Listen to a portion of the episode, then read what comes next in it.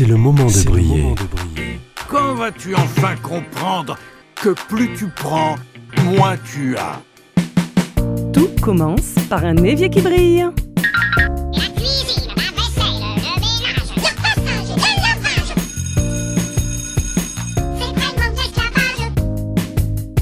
C'est. C'est pas le fait de le faire, c'est le fait d'y penser, c'est ça la charge mentale. Il y a une responsabilité citoyenne de s'occuper de soi avant de vouloir s'occuper des autres. give and be given. C'est le moment de briller. Une émission présentée par Alexandra Codine. Désencombrer notre foyer n'est pas pour tout le monde une chose évidente. Il faut trouver le temps, l'énergie, il faut faire des choix, des compromis, il faut parfois une technique, une méthode, voire de l'aide. Et puis, il faut désencombrer selon nos valeurs, notre éthique, notre philosophie. Dans cet épisode, nous allons tenter de répondre à la question que faire de notre trop-plein Où le déposer pour que ce soit juste pour nous, pour que cela ne nous fasse pas mal au cœur, pour que cela corresponde à qui l'on est Aujourd'hui, on va prendre le temps de lister les différents lieux de récupération de notre encombrement. Avant de me lancer dans mon année de désencombrement avec vous dans cette émission, j'ai pris le temps d'observer, de tester un peu ce qui existait autour de moi pour désencombrer.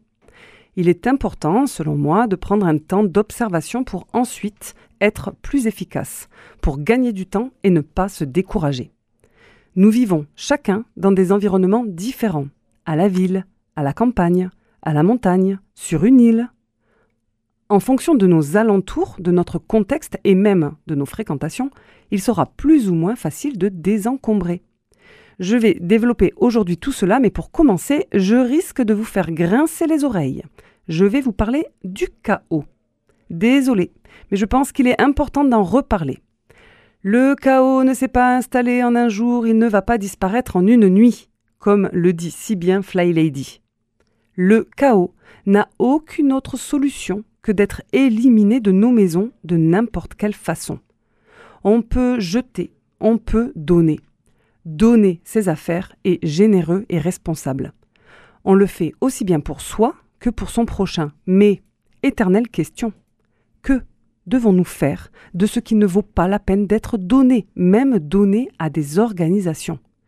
Souvenez-vous, de nombreuses associations caritatives se plaignent du fait que lorsque des personnes donnent des affaires inexploitables, cela leur coûte de l'argent de les transporter à la décharge. Vous n'avez donc aucune raison de faire don ou de vendre des affaires trop abîmées qui ne peuvent pas être recyclées. C'est votre responsabilité de mettre vos affaires là où elles doivent aller, à la poubelle, à la décharge ou auprès d'associations spécialisées dans le recyclage de matériaux.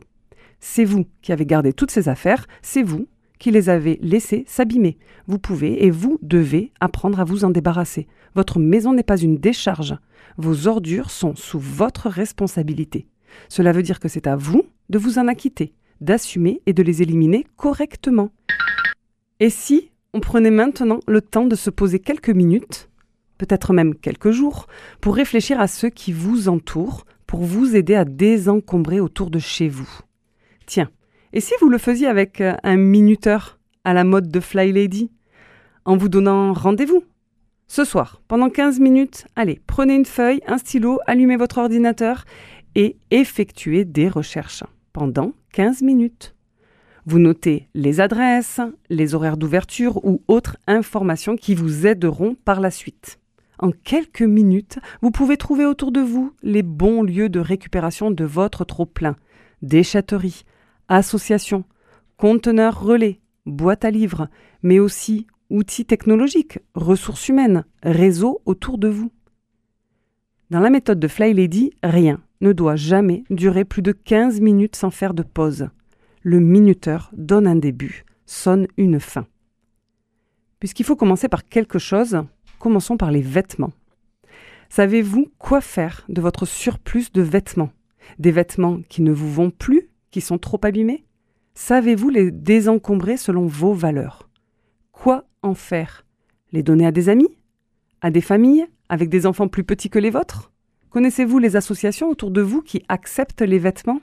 Leurs jours d'ouverture, leurs horaires, leur adresse Internet peut vous aider. La simple question où donner des vêtements autour de moi vous donnera des pistes, des informations. Vous pouvez aussi demander aux gens qui vous entourent, vos voisins, les parents à la sortie de l'école. La mairie connaîtra certainement aussi les associations proches de chez vous. Et pareil pour ce qui est des vêtements, chaussures qui ne méritent plus d'être portés ou les déposer. Personnellement, j'ai dans ma buanderie une grande poche en plastique dans laquelle je dépose les tissus et chaussures usés et lorsque je m'occupe de ma zone 3, c'est-à-dire toutes les 5 semaines, je ferme la poche, je la mets dans ma voiture pour la déposer dans un conteneur relais. Cela me permet d'évacuer régulièrement. Après les habits dans la méthode de Marie Kondo, on s'attaque aux livres. C'est un ordre intéressant que je vais garder.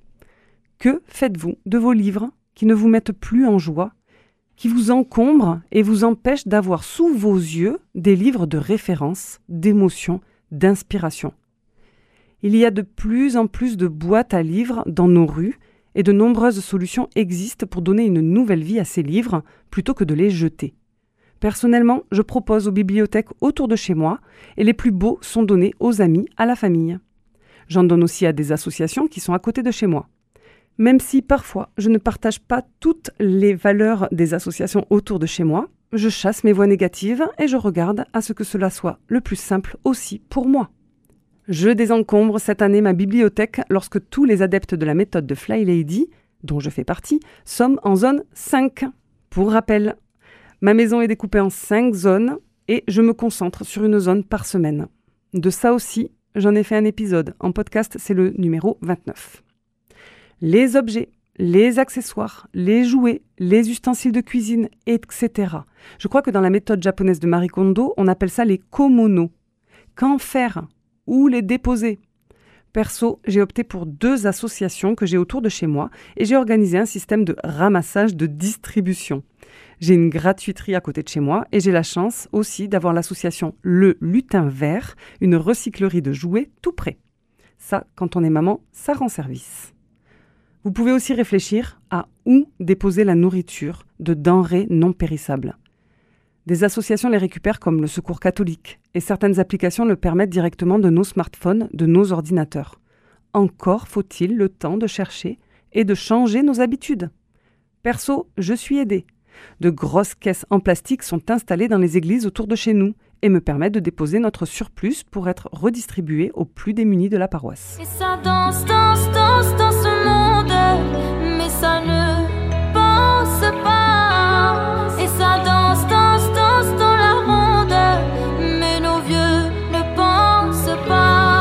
Nous sommes les enfants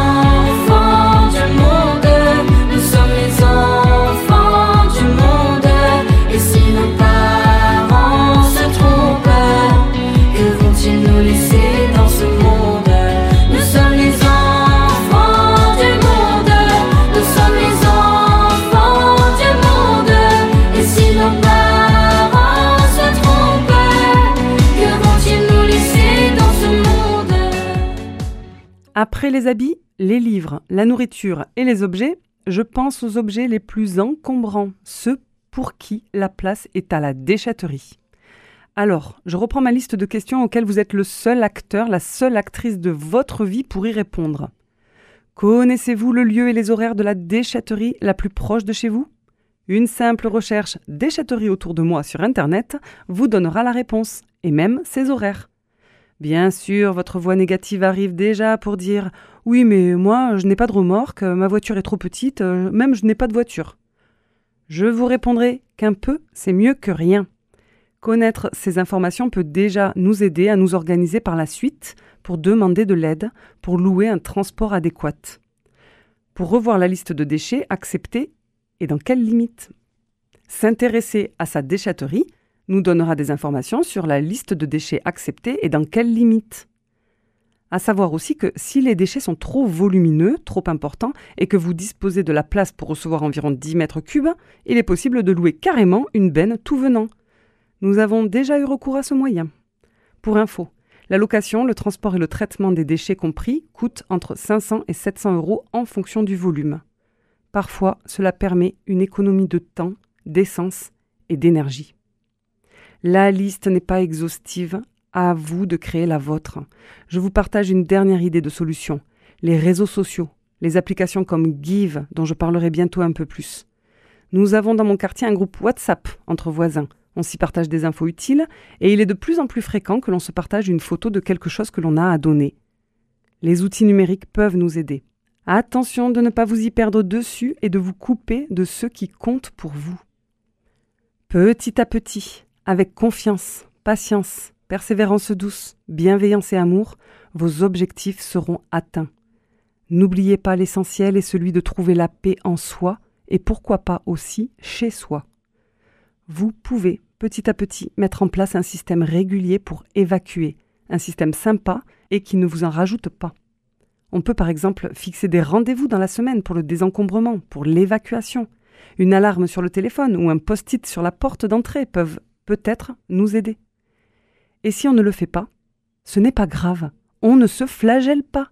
Nous n'avons pas toujours l'énergie pour tout et tout le temps. Répétez-vous, un peu, c'est mieux que rien. Je vous souhaite une belle liste remplie d'informations pertinentes. Je vous souhaite de trouver la paix dans votre maison, dans votre tête, dans votre cœur. Je vous souhaite un évier qui brille tous les soirs, aussi fort qu'il le mérite, car ici et avec moi, tout commence par un évier qui brille. À la semaine prochaine.